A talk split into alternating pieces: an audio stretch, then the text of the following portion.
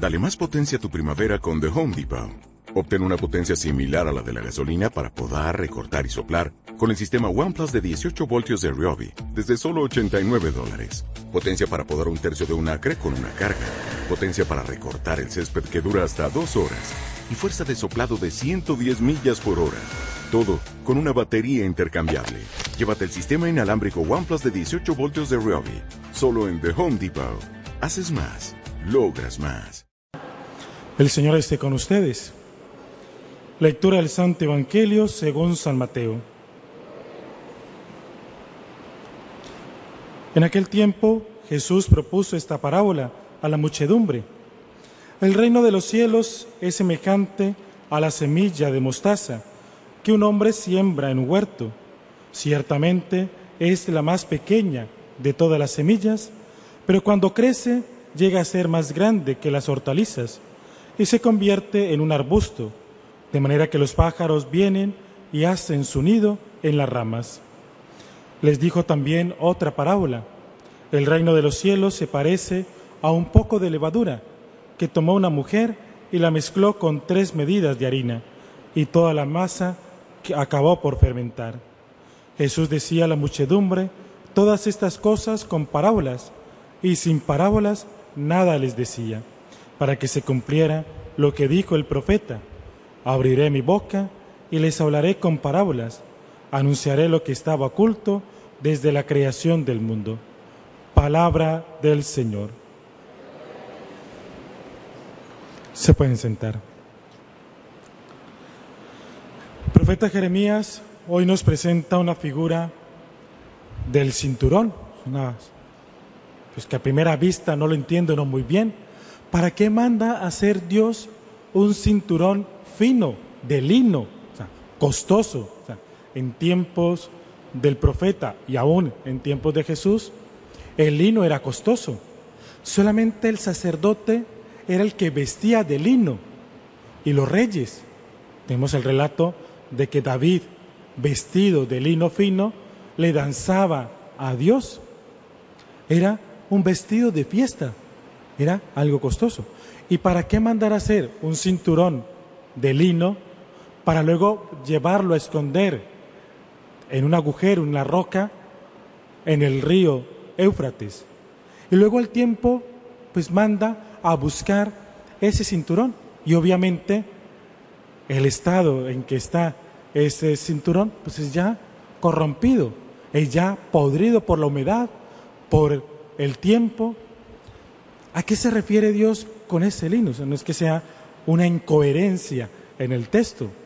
Pues ese lino fino somos cada uno de nosotros. Ese artículo precioso. Somos lo más precioso para Dios.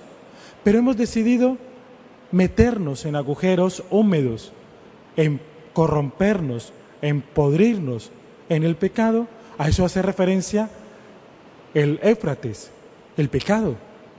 Dios no ha hecho eso para ti. El verdadero uso del cinturón de lino, pues es para ceñírtelo a la cintura, es para lucirlo, es para un momento de fiesta, para que te, para presumirlo, para que te lo admiren, no para esconderlo y que se dañe. Y eso es lo que nos pregunta Dios por boca del profeta Jeremías. Lo veíamos esta semana también en la lectura del profeta Jeremías. Ustedes, el pueblo de Israel, dice el profeta, han cometido dos locuras, dos crímenes. Uno, olvidarse de Dios y el otro, cambiar el agua limpia, el manantial que era Dios, por cisternas. Las cisternas son aguas sucias, son aguas fétidas, además cisternas agrietadas. Eso hemos hecho nosotros, lo que Dios ha puesto en nosotros, lo maravilloso, porque Dios no hace cosas malas, porque Dios todo lo hace bien, lo hemos corrompido con nuestro pecado. O sea, tú eres ese cinturón y ese cinturón tiene que estar ceñido a su dueño.